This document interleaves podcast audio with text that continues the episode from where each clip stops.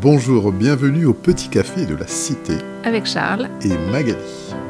On discute souvent de la Bible autour d'un café avec Magali et on se dit pourquoi pas lancer une invitation à participer à ce partage.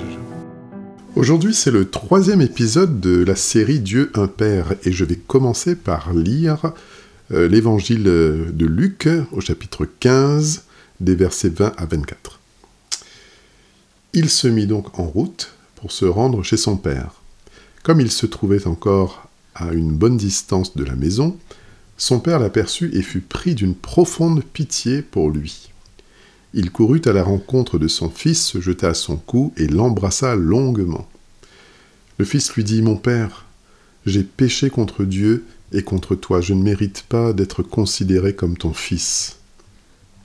Mais le père dit à ses serviteurs Allez, allez vite chercher un habit le meilleur que vous trouverez, et mettez-le lui, passez-lui une bague au doigt, et chaussez-le de sandales. Amenez le veau, que nous avons engraissé, et tuez-le. Nous allons faire un grand festin et nous réjouir, car voici mon fils était mort, et il est revenu à la vie. Il était perdu, et je l'ai retrouvé. Et ils commencèrent à festoyer dans la joie. Alors ici, en fait, on est à l'heure des retrouvailles, mais on doit se rappeler que le fils a beaucoup réfléchi dans sa solitude, loin de sa famille, de sa patrie, dans ce lieu improbable où il euh, ne devait pas se trouver. Oui, on, avait aussi dit précédemment que si le père ne semblait pas être actif, il avait mis dans l'esprit de son fils le souvenir du meilleur endroit qui puisse exister c'est ce souvenir qui refait surface dans l'esprit de ce dernier. Tiens, en parlant de souvenirs et de bons, forcément, mhm. tu te rappelles, à notre mariage, on avait chanté euh, Something in the Way She Moves de ah. James Taylor. Ah et oui, pour vous qui nous écoutez, euh, nous faisons aussi des petits duos. oui, oui, nous roucoulons de temps en temps. Alors, euh, oui, oui, je, je vois où tu veux en venir. Ce chant dit elle a le pouvoir d'aller me chercher là où personne d'autre ne peut me trouver. Ah, c'est la force de l'amour. Hmm. Je témoigne que tu es venu me chercher dans certaines circonstances quand je me laissais aller à la colère ou euh, à l'énervement, euh, en confrontant euh, ma pensée et tu m'as fait réaliser que je me trompais et qu'il me fallait changer de point de vue. Hmm. Ici aussi, le Fils va opérer un changement de vue, un changement de regard qui va le pousser à une prise de conscience et passer à une action décisive. Mais tu sais, beaucoup euh, comprennent euh, confessez-vous, avouez et regrettez vos fautes euh, quand Jésus dit repentez-vous dans l'évangile de Matthieu. Mais sais-tu que le sens premier vient du mot grec métanoïa, qui veut dire je change ma pensée. Mhm. Et donc l'action qui en découle, et ce de manière décisive. Et c'est dans cet état d'esprit que le Fils revient. Alors, pourquoi est-ce qu'on dit tout ça alors qu'on est censé parler de Dieu le Père, en fait? ben, C'est parce qu'on ne se rend pas compte, et cela nous est révélé ici, que ce que nous pensons, disons ou faisons a une portée plus grande que nous le croyons, et que cela affecte notre relation avec Dieu le Père, conscient ou non. Et la conséquence, c'est de nous retrouver esclaves et dominés par des maîtres, et non par un Père dont l'amour ici se manifeste. Oui, c'est.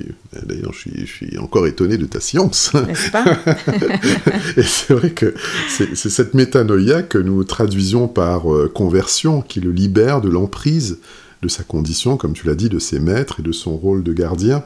On peut tous se reconnaître d'une façon ou d'une autre dans cette représentation. Hmm.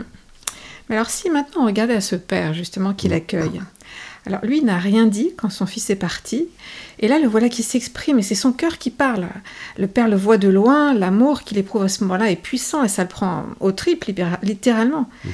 Ce papa revêtu de toute son autorité, il va courir se jeter au cou de son fils et le serrer dans ses bras. Tu imagines Dieu faire ça? Mhm.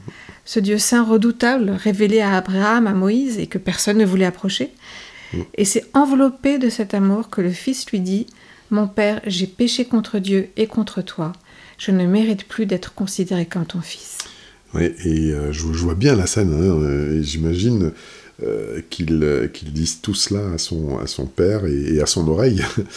bon, c'est pas écrit dans la Bible, hein, mais je peux, voilà, je peux le supposer. Mais, mais il n'a pas pu finir son discours, le discours qu'il avait préparé, à savoir traite-moi comme l'un de, de tes serviteurs. Et tu sais pourquoi? Euh, non, pourquoi? Bah, Parce que bah, dans la grâce, il n'y a plus de condamnation, il n'y a pas de mm. condamnation. Alors si nous lisons dans l'épître aux Éphésiens au chapitre 2 verset 8, il est écrit car c'est par la grâce que vous êtes sauvés par le moyen de la foi et cela ne vient pas de vous, c'est le don de Dieu. Et par ailleurs, dans l'Épître aux Romains, il n'y a aucune condamnation pour ceux qui sont en Jésus-Christ. Hmm. Bah, euh, la suite du texte de Luc l'illustre bien quand le Père disait à ses serviteurs Apportez-lui la plus belle robe, mettez-lui une bague au doigt et mettez-lui des souliers. Bah, tu sais, justement, ça serait intéressant, avant de terminer, euh, de dire quelques mots sur la signification de ces différents symboles. Par exemple, si on parle de la, de la robe, mhm. c'est un changement de vie parce qu'il y a un changement de statut. Tu intègres une famille avec une place privilégiée. Donc tu es revêtu d'un vêtement qui habille aussi l'intérieur. L'esprit abattu est remplacé par de la louange, de l'allégresse. Et c'est ce qui est dit dans le livre des prophètes, euh, du prophète Ésaïe 61. Euh, ah oui, et puis c'est une réalité. Alors, euh, on voit cet anneau aussi qui qu'on va lui donner, et Dieu ne fait pas les choses à moitié dans ce qu'il offre. Et, ici, dans cette panoplie complète, eh bien, il offre cette, cette, bague, et sans doute c'était une bague en or. Mm. dans le livre de la Genèse, au chapitre 41, nous voyons que Joseph reçoit du pharaon une, bague, la propre bague du, pharaon, mhm. et, qui fait de lui le numéro 2 euh, de l'Égypte. Euh, la bague est aussi un sceau, car euh, ce retour à Dieu est scellé par une alliance de fidélité. Oui.